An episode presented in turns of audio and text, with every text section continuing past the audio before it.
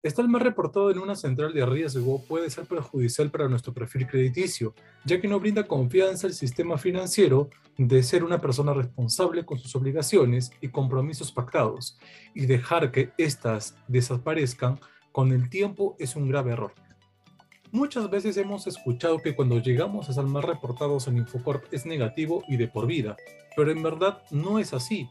Evidentemente para dejar atrás las deudas y una mala calificación se requiere de mucha responsabilidad y trabajo, pero en verdad no es imposible, así que hoy veremos cómo estar bien considerado por el buro de crédito.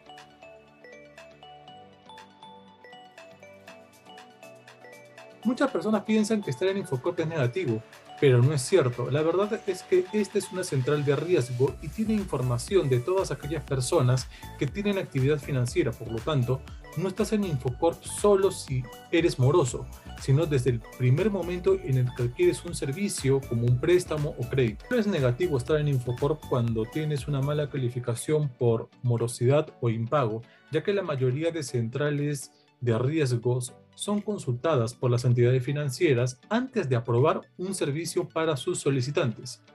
Aún así, hay muchas personas que toman el riesgo de no seguir pagando un préstamo crédito altos y dejan que el tiempo pase, lo que realmente es una mala decisión. Hay muchas personas que optan por ello, es decir, prefieren la prescripción de las deudas prescripción de las deudas es una alternativa que algunas personas consideran la solución perfecta para su problema financiero. Sin embargo, la verdad no es así, ya que sí o sí te va a influir en el historial crediticio. Lamentablemente hay gente que sí deja de pagar las cuotas de un préstamo personal. Va a pensar que esta va a desaparecer y no habrá problemas en volver a adquirir un servicio del sistema financiero.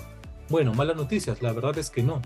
Si bien la prescripción de deudas existe, estas no se borran del todo y afectan de manera directa a tu historial. Generalmente podemos decir que una deuda caduca, entre comillas, entre 2 a 5 años después de haber sido contraída.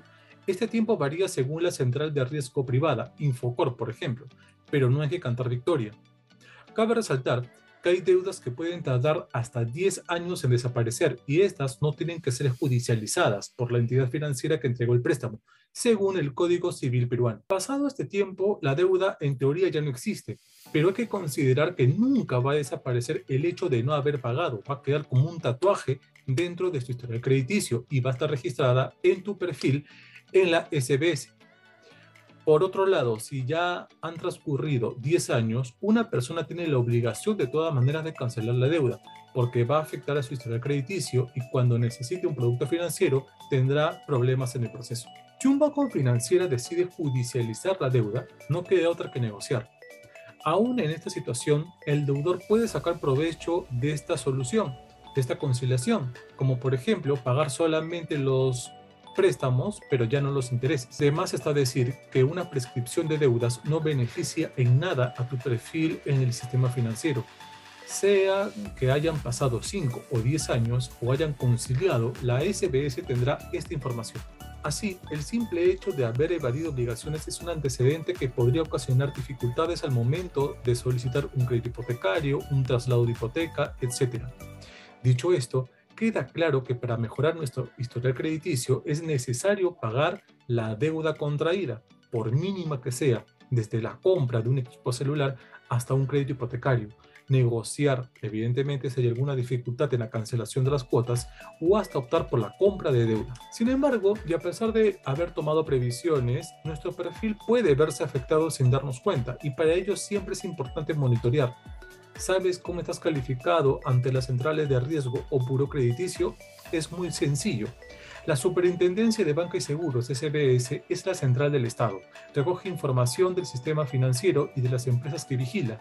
Las otras centrales de riesgo, que por lo general son de carácter privado, tienen un poco más de información. Así, además de las páginas web de Equifax o Sentinel, también puedes usar de manera gratis la solución digital de rebajatucuentas.com, cuyo link va a estar en la caja de descripción. Luego de tener esta información, debes analizar lo siguiente. Si ves que tu calificación es buena, no reportas deudas o tienes un mínimo riesgo, por consiguiente puedes pedir un préstamo o un crédito y obtener una beneficiosa tasa de interés. En el caso de que tu nivel sea de riesgo medio, es probable que te aprueben el negocio pero que las tasas de interés sean un poquito más altas. Ahora, si presentas un riesgo alto, lo más seguro es que la entidad financiera no pueda continuar con el proceso, simplemente te va a ahogar en los intereses. Y finalmente, si tienes, observas que tienes deudas que no has adquirido, debes acercarte a la entidad financiera respectiva y solicitar la revisión de tu caso. Ahora, ¿qué sucede si realmente ya cancelaste las deudas pero aún sigues apareciendo como una calificación alta en Infocorp? Bueno, lo que puedes hacer es lo siguiente. Primero, como ya dijimos, tienes que pagar la deuda. Después, ingresa tu reporte de Infocorp. Es totalmente gratis y te permitirá conocer cómo te ven los bancos. La entidad con la que tenías la deuda pendiente debe haber actualizado la información. Si no es así, entonces debes insistir solicita una revisión Infocorp.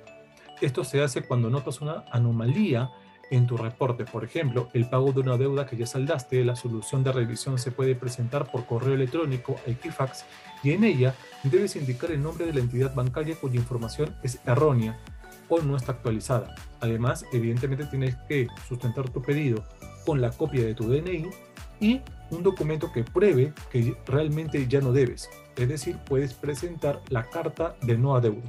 Una vez hechos los pasos anteriores, lo único que tienes que hacer es esperar la respuesta de Infocorp, que por lo general puede demorar 12 días en promedio. Ten en cuenta que no se cobra por actualizar o corregir la información y también puedes emitir esta solicitud de forma presencial o por correo regular. En este video hemos descartado un mito que se difunde muy rápido. Estar en Infocorp es completamente negativo. Como has visto, comienza a ser perjudicial realmente cuando comienzas a dejar de pagar o no negocias con el banco alguna dificultad que tengas para continuar con tus pagos de las cuotas mensuales. Recuerda que el sistema financiero formal siempre tiene una solución para ti. De esta manera llegamos a la parte final del video, no te olvides de suscribirte, darle like al video y compartirlo para que más gente se entera de cómo salir de Infocorp en este 2022. Además, no te olvides visitarnos en todas nuestras plataformas digitales ya que publicamos contenido nuevo sobre educación financiera todas las semanas. Muy bien, nos vemos.